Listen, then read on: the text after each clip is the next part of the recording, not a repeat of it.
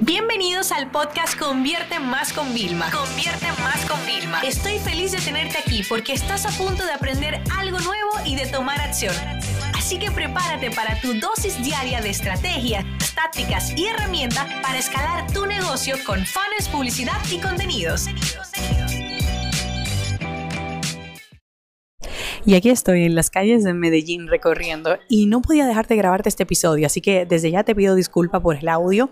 Mi equipo ha intentado editarlo lo mejor posible, pero lo que tengo que compartirte es experiencia de la vida. Y es que, ¿sabes qué?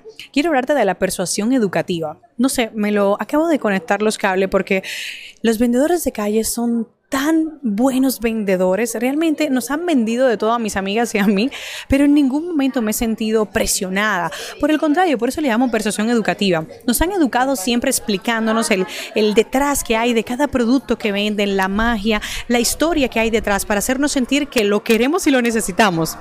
Son personas que realmente nos estudian, saben lo que necesitamos y por eso saben que el agua no es lo, nada más no venden el agua, no, no venden el agua fresca y a veces inclusive congelada. Saben que tienen que cobrar más en determinados lugares de todo el camino turístico porque es donde más demanda hay.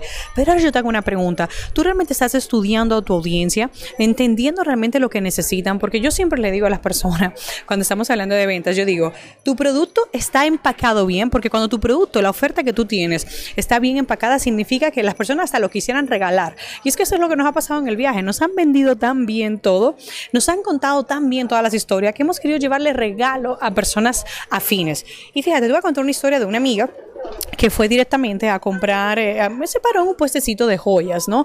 Y el señor de una vez le regaló unos anillos a mi amiga. Y a, la otra amiga mía que estaba ahí, que también le gustaba, que estaba viendo, le dijo, también te los regalo.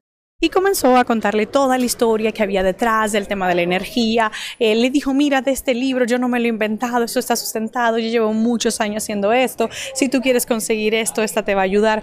Y ya mi amiga, que lo que quería era el collar, estaba ya seducida y no le importaba el precio porque ya el señor se lo había vendido. Y esto es lo que a mí me gustaría llamarle la persuasión educativa. Y es que como siempre les digo, chicos, un cliente educado es un cliente con la chequera abierta.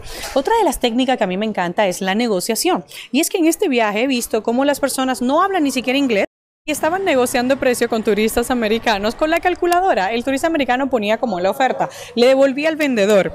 Y así fue pasando, pero no solo eso, sino que también cuando teníamos que pagar decíamos, mira, vamos a comprar varias unidades, danos precio. Y eran los primeros abiertos a darnos precio. Y esos son el tipo de cosas que realmente a mí me hacen pensar, wow, ¿cuánto tenemos que aprender de los vendedores de calle?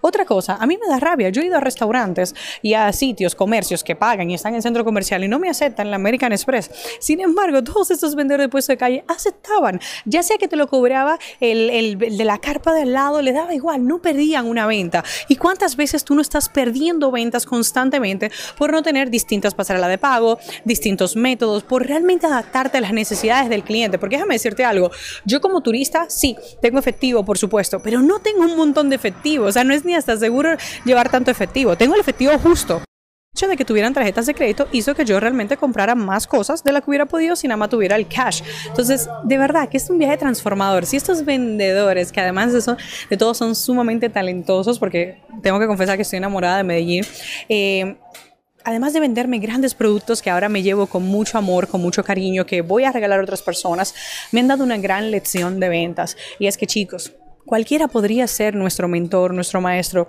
Y para ser los mejores vendedores, si queremos vender nuestro producto, nuestro servicio, tenemos que ser los mejores compradores y tenemos que estar abiertos a analizar los modelos. O sea, eh, yo estoy aquí en Colombia y he visto mucho el caso de Rappi y ya estoy que tengo que buscar eh, casos de negocio para estudiarlo porque veo cosas que realmente se mezclan dentro de la cultura, veo negocios exitosos y me gusta aprender de ellos para ver cómo podría yo aplicar todo esto a mi negocio.